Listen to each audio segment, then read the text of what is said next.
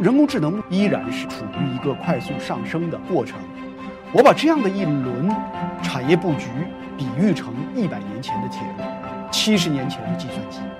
我们现在所很炒的很火热的、非常神奇的人工神经网络，跟线性回归、逻辑回归大同小异。从云到物联网，到大数据，到人工智能，它是次第演绎啊，这是这是有逻辑的。